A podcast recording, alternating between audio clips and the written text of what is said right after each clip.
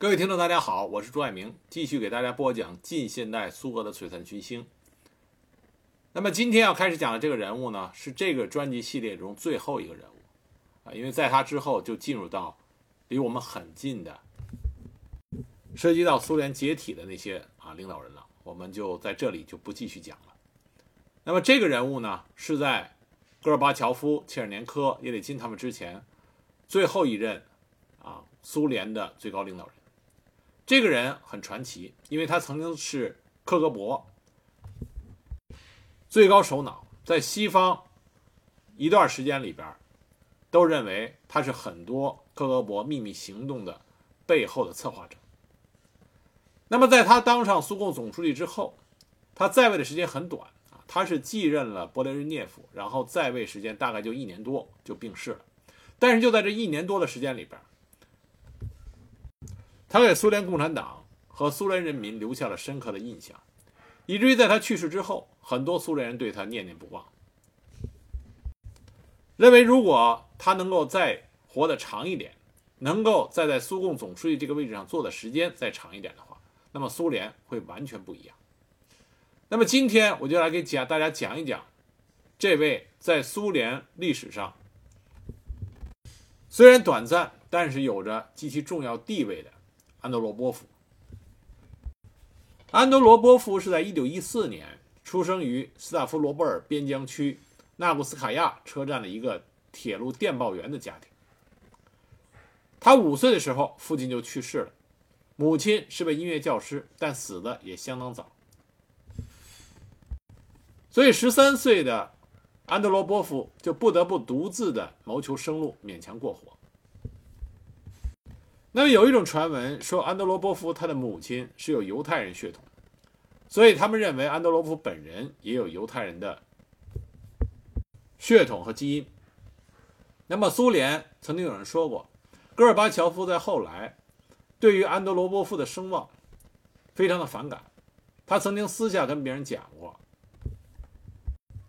他不满意安德罗波夫对苏联的贡献并没有那么大，而且还做过克格勃主席。把不同的政见者送进过监狱和精神病院，还把很多人驱逐出了国门。但是，无论苏联的国内媒体还是国外的媒体，都对安德罗波夫的评价相对的正面。戈尔巴乔夫认为这是不公平的，认为这个有一定的原因是来自于安德罗波夫的犹太人血统，甚至于安德罗波夫的一些政敌还专门到他的故乡去调查过他的族谱。但实际上，安德罗波夫根本就没有什么犹太人情节。相反来说，在他在克格勃担任主席期间，他还大力的打击了犹太复国主义，禁止犹太人出国，千方百计的压制人们学习犹太人的语言、文化和历史兴趣，严密监视。所以，所谓安德罗波夫的犹太人噱头，这只是他政敌攻击他的一种手段。那么，安德罗波夫他曾经。读过水运中等技术学校，他真正的学历水平并不高啊，因为小时候家境困难，他过早的谋生，所以没有办法去完成很高等的学习。但是安德罗夫本人有极强的学习欲望，通过在业余时间不停的充实自己，所以安德罗夫给人感觉更像是一位儒雅的长者，而且他的文笔非常好。通过在业余时间不停的阅读和不停的写作，他有着胜人一筹的文字表达能力。勃列日涅夫之所以赏识安德罗波夫，和安德罗波夫能写，能替勃列日涅夫写出很多优美、打动人心的文章有很大的关系。安德罗波夫年轻的时候做过水手、电报员、电影放映员的学徒。据他自己说，他印象最深的一次职业就是在伏尔加河上当水手，在那里他碰见过一个水手长，他对那个水手长念念不忘，因为他的经历里边让他看见这位老水手长是如何的将全体船员团结在他周围，保证那艘船在伏尔加河上顺利的航行。在安德罗波夫眼里边，这就是领导者的典范。从二十二岁起，安德罗波夫就一直在共青团和党的机关工作，中间后来又当过驻匈牙利的大使和克格勃主席。他从来没有到任何一个实际的生产部门或任何地区做过领导者的这个工作，所以没有太多的实际基层的工作经验。这一点上，他和谢炼平啊比较类似。那么，这种仕途经历的优点在于，由于过早的加入到国家机构上层的工作，因此对国家机构和控制国家的神秘力量了解的一清二楚，善于发挥权力杠杆的作用。因为苏联也是属于大政府，所以早早的在国家机器的上层工作，对于了解大政府、掌控大政府都会带来明显的优势。但缺点是，关于国家的所有知识都是间接获得，来自于从下向上递交的分析报告，而不是来自于在基层、在第一线真实工作所产生的经验。因此，对于政策如何能够切实的贯察的呃贯贯彻到底层，这个缺乏了解和掌握。作为团干部，安德罗波夫得到了重用。一九三七年，他当选为亚罗斯拉尔啊亚罗斯拉夫尔州的团委第二书记。第二年升为第一书记。一九四零年，他被调任卡雷利亚。芬兰苏维埃社会主义共和国中呃团中央第一书记。那么，当时领导卡莱利亚芬兰共和国的是芬兰共产党的创始人之一，在共产国际工作多年的库西宁。库西宁很赏识安德罗波夫这么一个年轻人，他后来就成为安德罗波夫的靠山。据说库西宁是一个有学问、有头脑、性格温和的人，和他的交往令年轻的安德罗波夫受益匪浅。苏俄战争初期，安德罗波夫参加了卡莱利亚游击队，但是因为他身体不行啊，安德罗波夫的身体一直很不好，因为身体的原因，他没有随着游击队到敌后进行作战。战后，他升任为卡莱利亚芬兰共和国共产党中央第二书记。但是春风得意的安德罗波夫很快就受到了1949年开始的列宁格勒案件的波及。那么，列宁格勒案件，当时中央书记库斯涅佐夫。和政府的第一副首脑沃兹涅先斯基这些主要人物，因为这个案件被捕之后，那么国家安全部在全国的范围内开始寻找出身于列宁格勒的干部。从列宁格勒发迹的党的干部纷纷的被撤职和逮捕。那么本来安德罗波夫有可能也会深陷于内，但是库西宁这个时候挽救了他。一九五二年，库西宁当选为苏共中央主席团成员，这样安德罗波夫也从。卡莱利亚芬兰共和国被调到了莫斯科中央机关工作。1953年，他调到外交部工作，任第四欧洲司司长。斯大林去世之后，苏共中央决定派遣富有经验的党的干部去社会主义国家工作。就这样，安德洛波夫被派到了布达佩斯，成为了在匈牙利工作的苏联的外交官。那么，在第二年，也就是1954年，他被正式任命为驻匈牙利大使。当时这批被派驻到东欧各国的苏联大使，基本上都处于一个钦差大臣的这么一个角色。安德罗波夫在匈牙利表现还不错，那么另外一些当时驻东欧的大使表现的就极为不堪。比如说，曾任中央书记和莫斯科市委第一书记的波波夫被派到了波兰，在波兰，他对波兰的党和政府进行指手画脚。就连波兰农民该怎么耕地、该怎么样播种，他都要管。那么这种做派和作风，还不是说波波夫一个人的。当时在东欧各国，苏联的外交官都表现出了这种高高在上的气质。这对于引发东欧对苏联的反感，起了非常大的负面作用。那么安德罗波夫他在匈牙利三年的大使生活，使他看到了很多不同的东西，也开阔了视野。但是安德罗波夫毕竟是年轻，对于如何与啊，刚对于刚刚走出苏联国门的他，对于如何去辨别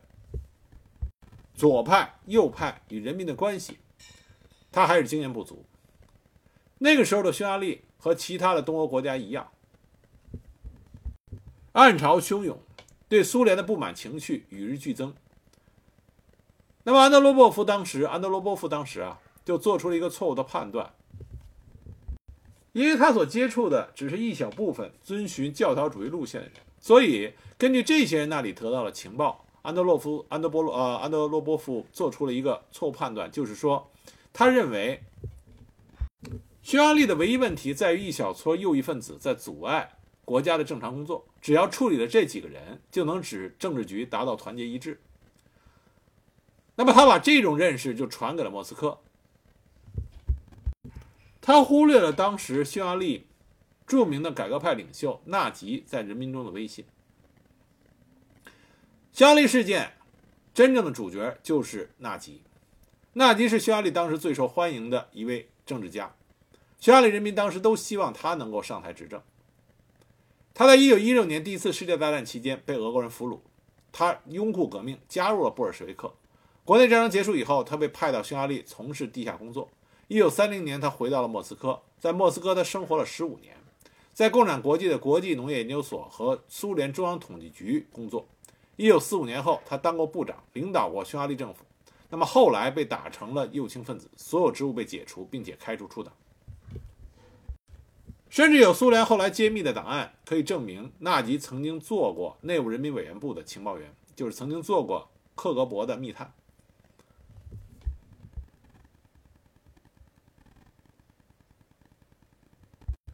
但是在匈牙利人的心目中，纳吉他是一个彻底反对斯大林主义的战士，是民主和彻底改革社会主义的拥护者。他的改革思想是一整套的经济改造构想，而匈牙利人拥护他，希望他把这个构想能够付诸实施。而同时，因为波兰的工人反苏事件，最终。得到了一个相对和平的解决，这也给匈牙利人造成一种错觉，就是他们也可以将他们国家的事务通过抗争加以改变。但是匈牙利没有控制过火候，那么游行的示威者推倒了斯大林的巨大雕像。那么作为苏联驻匈牙利大使的安德罗波夫，他坚持的认为，全部症结都出于匈牙利政治局的优柔寡断，出于毫无原则的让步。那么，安德罗波夫所倚仗的那些人是没有得到人民拥护的人，他没有注意到这一点。他对匈牙利最高领导层所发生的一切，包括微小的细节、微妙的关系，都一清二楚。但是对于反对派领袖说了什么、做了什么，安德罗波夫所率领的苏联大使馆却一无所知。那么，很快，大学生的游行示威变成了大规模的抗议当局的行动。那么，安德罗波夫当时直截了当地要求苏军驻匈牙利特种军军长把部队开进布达佩斯，但是对方回答说需要有国防部的命令。安德罗波夫就直接给莫斯科打了电话，总参谋长索科洛夫斯基通过高频通信线路给军长打电话，下达了命令。那么，当时安德罗波夫和苏军的总参谋长都认为，只要苏联的坦克一出现，那么一切问题都迎刃而解。可是匈牙利人开始反抗，他们向苏军射击，向坦克投掷装有装有可燃混合物的瓶子。那么苏军无法使城市平静下来，匈牙利军队也不帮他们，抵抗的人越来越多，人数达到了数千。那么苏联军队就开始使用机枪开始扫射，这进一步加速了局势的恶化。那么赫鲁晓夫。当时接到了纳吉作为匈牙利新选政府的首脑，要求苏联军队撤出首都布达佩斯的要求。赫鲁晓夫在最初的时候，他决定支持纳吉的政府，将军队撤出了布达佩斯，坦克也撤走了。因为赫鲁晓夫这个时候，这个时候他的确想是用一种温和的手法去处理社会主义国家之间的关系。但是军队刚一撤出去，布达佩斯就发生了流血事件。一群人对首都市党委的工作人员进行了惩罚，而匈牙利安全机构的军官因为穿着总务处统一发放的黄色靴子而被认出，被头朝下吊在了树上。那么这些反攻倒算的举动，就使得莫斯科克里姆林宫的态度发生了改变。那么克里姆林宫就决定再次出兵。赫鲁晓夫在后来和铁托的一次秘密谈话中，就曾经解释过，他说：“我们不能允许匈牙利复辟资本主义，因为在我们苏联，人们会说斯大林当政的时候没发生这种事，而这些批判斯大林的人却丢掉了一切。这一次入侵的苏军人数为六万人，那么大部分匈牙利军人都没有抵抗，因为他们知道这无益于啊无益于事。有一些部分有一些部队选择了战斗，数千名的起义者加入了他们的队伍。他们有一些坦克，还有一些大炮，甚至还使用防空武器打下了一架苏联的飞机。身处于苏联大使馆的安德罗波夫安然无恙，因为有三十辆坦克保卫着大楼。但是当时所经历的恐惧却永远地留在了安德罗波夫的记忆里边。据说他的妻子遭受的打击尤其严重。最终，匈牙利的抵抗在苏军的大炮和坦克的优势兵力下逐一被消灭。整个匈牙利事件中，苏军总共有六百四十人被打死，一千二百五十一人受伤，而匈牙利人的损失共计有两千六百五十二人被打死，一万九千二百二十六人受伤。而整个匈牙利事件，匈牙利的领导人纳吉后来也被判处了死刑。那么，在经历了匈牙利事件中啊这个过程中，安德罗波夫他学到了很多经验和教训。他意识到，如果党疏于意识形态的监督，他就会轻而易举地丧失国家政权。其他任何东西，无论经济困难还是敌人间谍，都不能断送党的政权。内部任何丝毫的放松，制度都会发生瓦解。一九五七年春天，安德罗波夫带着匈牙利社会主义的拯救者这一个桂冠回到了莫斯科。他很快就去领导新成立的社会主义国家共共产党和工人党联络部。在新的岗位上，安德罗波夫勤奋工作，并且为自己的下属挑选了很多精明强干的人，有几个人后来都成为了院士。而这个强大的知识分子阵容，一来抬高了安德罗波夫本人的声望，第二个让他在日常的交往中学到了很多知识，提高了自己的文化水平。安德罗波夫这个人的学习能力还是很强的。当时很多和他共事过的知识分子对他的回忆都是非常正面的，说安德罗波夫那个时候提供了一个非常自由的精神氛围，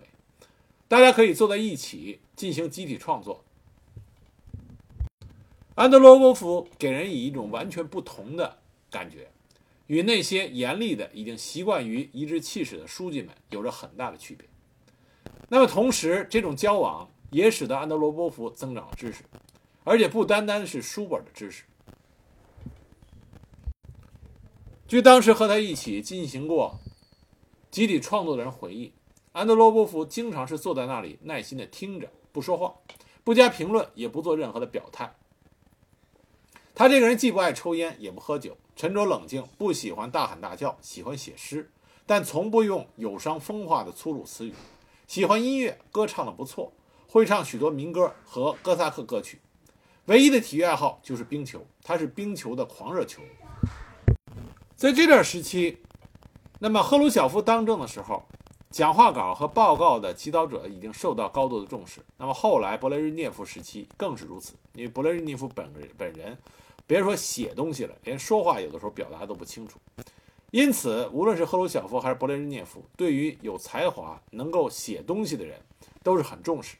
那么安德罗波夫，安德罗波夫早就意识到这一点，因此他早早的就开始锻炼自己的写作能力，并且确确实实的将他的文笔提高到了一个非常高的高度，所以他的讲话稿写得非常棒，这也博得了赫鲁晓夫和后来勃列日涅夫的欢心。一九六二年，继波诺马廖夫之后，他被当选为中央书记。越是进入到权力层的核心。那么安德罗波夫更加的谨小慎微。安德罗波夫很聪明，但是他这个时候进入到中央书记处以后，他身边的都是对权力有了极强欲望的人。斯斯洛夫和基里连科两个人为了争夺第二书记的位置，打得不亦乐乎。那么身处其中的安德罗波夫就存在了一个站队的问题。当时，苏斯洛夫和基里连科几乎到了水火不容的程度，就是我赞同的，他肯定反对；他反对的，我一定会赞同啊！到了这种地步。那么，另外，谢列平所领导的团派集团，也和安德罗波夫走不到一起去。安德安德罗波夫也不愿意接受谢列平的领导。而另外一个政府巨头就是柯西金，柯西金和安德罗波夫两个人的关系一直都很糟。那么这个时候的安德罗波夫就采取的是一种退让、畏缩、保护自己的这么一种姿态。那么他的这种姿态，反而进一步引发了像谢列平、柯西金对他的不满。一九六五年一月，在中央主席团讨论苏联对外政策的时候，安德罗波夫就因为阶级观念不足而受到了严厉的批评。当时在对外政策方面持强硬立场的谢列平和柯西金对他的批评尤其尖锐，这使得安德罗波夫失宠了，以至于勃列日涅夫将安德罗波夫赶出了中央机关，让他从中央书记处书记这个位置上撤下来，去担当科格勃主席啊。所以，我们说起来，安德罗波夫去担任科格勃的掌门人，这其实对于他来说并不是升官，反而是降职了。我们这里在关于柯西金和安德罗波夫啊两个人的关系再多说一句，安德罗波夫一直认为柯西金所提出来的改革速度会导致危险的后果，因为他的改革速度过快，可能会导致社会政治体制的崩溃啊。这是当柯西金进行他的经济改革的时候，安德罗波夫的一种态度。但也正是因为安德罗波夫对柯西金的这种不满，使得勃列日涅夫对他很赏识。所以，勃列日涅夫虽然将安德罗波夫赶出了中央书记处，但是他把安德罗波夫放置到了科格勃主席的位置，把这个重要的位置交给了安德罗波夫，就说明他的心中对安德罗波夫的看重和信任。一九六七年五月十九日，安德罗波夫被任命为科格勃主席，接替谢米切斯内。他在这个职位上工作了十五年，直到一九八二年，他担任科格勃主席的。年限创下了最高纪录，而且他离开克格勃的时候是因为是高升，在他之前，克格勃主席卸任去高升的只有两个人，一个是贝利亚，一个是谢里平。但是如果我们以为安德罗波夫担任上克格勃主席，他就可以大权独揽，其实根本不是这么回事。在他被任命之后没几天，茨威贡就成了他的副手，而齐涅夫也成为领导班子成员，同时负责领导第二总局。这两个人都是勃列日涅夫的啊心腹之人，所以安德罗波夫并不是在克格勃大权独揽，相反来说，他时时刻刻都在被勃列日涅夫所监视。安德罗波夫执掌克格勃以后，他使这个部门又恢复了无所不能的性质，补偿了赫鲁呃赫鲁晓夫执政时候因为精简而造成的损失，人数不仅得到了恢复，还有了进一步的扩大。那么，科格勃重新获得了因为克鲁晓夫忽视诉访人员及其部门而遭到破坏的那种神秘的威力。那么，这种恢复到达一种什么程度呢？举一个苏联档案里接出呃接出来的一个例子，就有一个妇女坐在长椅上，她没有想到与她并排而坐的是名外国旅客，那她很快就被列入了黑名单，罪名是里通外国，在就业方面遭到种种的限制，不能出国。这就是那个时候苏联克格勃的威力。也正是从安德罗波夫开始，克格勃不再是隶属于部长会议的一个国家委员会，而是彻底摆脱了政府的管辖。这才是克格勃被称之为苏联克格勃的开始。同时，安德罗波夫也给他的属下们争取到了极好的物质生活条件。那么，再一个，安德罗波夫这个人啊，他在讲话的时候总是不紧不慢。并且话不多，给人一种神秘感，这非常适合于作为克格勃这么样一个情报机关的首脑。据很多人回忆说，安德罗波夫从来没给人一种生气勃勃的样子，在人们的眼里边，他更像是一个高居云端的、充满着神秘色彩的伟大人物。在他的领导下，克格勃的工作也出因为他的特殊性，增加了很多神秘的色彩。那么这种神秘色彩的感觉越发的强烈，就越有很多人希望能够加入到克格勃克格勃这个情报机关中去。人们越发的不知道克格勃在做什么，但能看到的是，这些人拿的工资很高，有住房，有特供食品，还有他自己的门诊部、医院、宾馆、休养所、疗养院，而且全部是免费享受。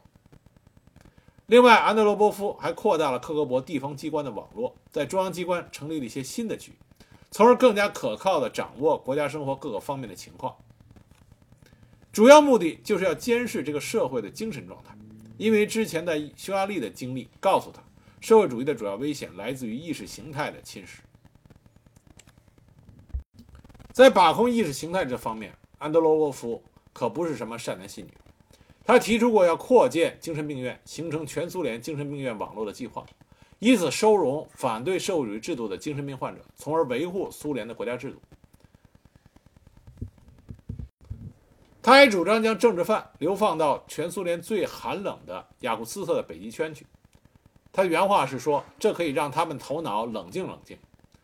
也是安德罗波夫将索尔仁尼琴给驱逐出境。对于俄罗斯人来说，驱逐出境不能回故土，这是一个很严重的惩罚。那么，正是安德罗沃夫将这个很重的惩罚放到了索尔仁尼琴的头上。为了掌控意识形态领域，安德罗沃夫建议中央和地方成立重点打击意识形态破坏活动的部门。那么，1967年7月成立了科格勃第五局。第五局的主要对象。就是来抓知识分子的问题，免得反间谍局笼统的把他们当做潜藏的间谍。那么，这个新建的第五局都有哪些处呢？有负责文艺界知识分子问题的处，就是国际关系处啊，呃，这是知识分子处；还有国际关系处、大学生和无组织青年处。无组织青年这里指的是朋克、嬉皮士和苏联最早出现的法西斯分子。还有宗教处，而宗教处是其中最大的一个处之一。侦查匿名作者和恐怖行动策划者处，反犹太复我主义处。另外还有一个独立的处，专门负责与像索尔仁尼琴和萨哈洛夫这样最著名的持不同政见者打交道。另外还有一个同自由电台和人民劳动联盟做斗争的处。那么这个局在刚建立的时候大概两百人，是克格勃最小的一个局。到了一九八零年啊，莫斯科奥运会开幕前夕，人数增加到六百人。这个局里边的工作人员很少有那种关系户，或者说是谁谁谁哪个领导的儿子安插在这里的。但是这个局里边的人都是精兵强将，他们最了解社会形势，负责研究国内外所有的情况，通过对。国内外信息的搜集、掌控、分析，给克格勃的领导人乃至苏共中央的领导人提出政策上的建议。那么，在安德罗波夫的领导下，虽然克格勃本身给人的感觉不再像斯大林时期那样铁血、冷酷、暴力，但是他所营建出来的这种社会意识形态的监督体系，给人的却是另外一种恐惧。在一九七三年四月的中央全会上，勃列日涅夫罕见地脱离开讲稿，对安德罗波夫所领导的克格勃进行了赞扬。他说：“安德罗波夫领导下的克格勃在对外政策方面给政治局提供了巨大的帮助。通常认为克格勃只会干逮捕人和关押人的事，这是个天大的错误。克格勃所担负的首先是繁重而又危险的国外工作，是需要能力和意志。”并不是每个人都能经受得住诱惑，做到不出卖、不改变，这需要很大的勇敢精神和赤胆忠诚。正是因为勃列日涅夫对他的赏识，一九七三年，勃列日涅夫让安德罗啊安德罗波夫进入到了政治局。六十岁的时候，也就是一九七四年，安德罗波夫被授予了社会主义劳动英雄金星勋章。一九七三年十二月，他被提升为上将，三年之后成为大将。随着安德罗波夫受到勃列日涅夫的重重用，再加上勃列日涅夫的身体越来越差，那么安德罗波夫在整个苏共中央对外政策上所起的领导地位也越来越重。比如说镇压捷克的布拉格之春，安德罗波夫就是主张采取迅速而强硬的行动，这和他在匈牙利的经历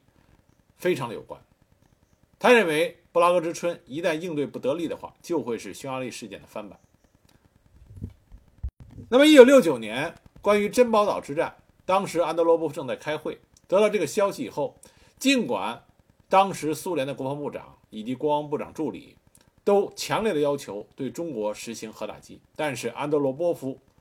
表示强烈的反对。那么，勃列日涅夫也站站在了安德罗波夫的这个观点上，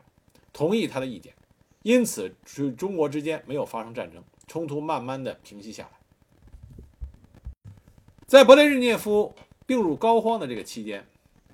当时苏联的外交和军事政策基本上由三个人来决定，这就是克格勃主席安德罗波夫、国防部长乌斯季诺夫和外交部长格罗米科。而正是这三个人将苏联卷进了阿富汗这场冒险行动。当时乌斯季诺夫允诺只用几个月就能把阿富汗制服，因为阿富汗没有与苏联能够抗衡的军事对手。安德罗波夫当时支持了乌斯季诺夫，而当时苏军的总参谋长奥加尔科夫实际上在政治局会议上是反对苏联出兵阿富汗。他说这种行动注定会给苏联的外交政策造成非常巨大的麻烦。但是阿德罗波夫当时打断了他的话，跟他说：“您只需要考虑军事方面的问题，考虑如何更好地完成布置给您的任务。那么实际上暗杀啊杀害阿富汗领导人阿明。”这实际上是由克格勃来主持做的。苏联军方在刚开始的时候认为阿明是一个完全可以打交道的人，但是克格勃从一开始就不喜欢他。安德罗波夫建议要除掉阿明。正是隶属于克格勃指挥的特种部队当时采取了行动，杀死了阿明的警卫以及阿明一家带他的本人。安德罗波夫在阿富汗这个问题上，他受到了诱惑。轻信了自己部下给他的错误信息，他以为可以轻而易举地解决问题，只要除掉了阿明，将自己人弄到科布尔，将他扶持上台，那么一切问题都可以迅速的解决。但后来却完全事与愿违。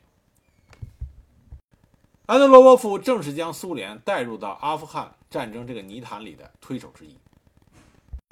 一九八二年一月二十五日，任中央书记长达三十五年之久的苏斯洛夫离开了人世。他的办公室就空出来，那么在他办公室的这一层楼上，只有两个办公室，一个是总书记的，一个是属于党内二号人物的。当时苏共中央的这些人都在等待，看谁能填补这个空缺。出乎意料的是，勃列日涅夫挑选了安德罗波夫。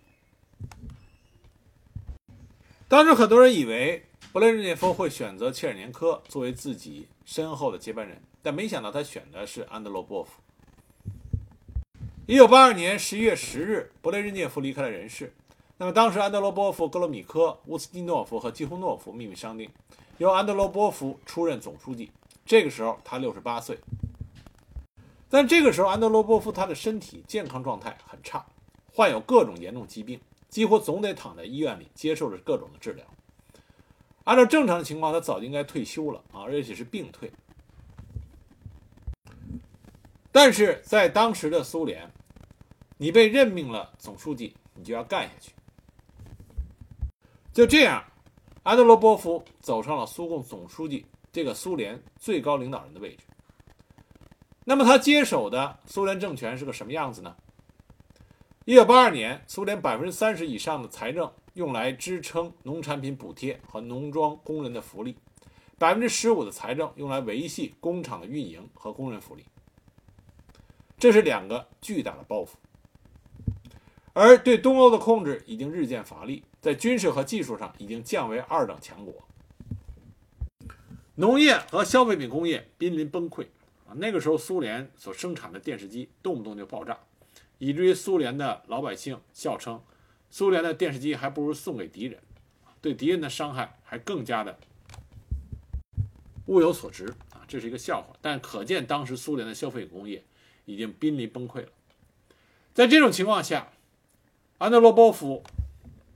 提出，苏联的主要危险不是来自于世界帝国主义，而是来自于人民的困苦和贫穷。怎么办？只有改革。尽管安德罗波夫从1982年11月接任苏共中央总书记，到他1984年2月9日逝世，在这一年多的时间里边，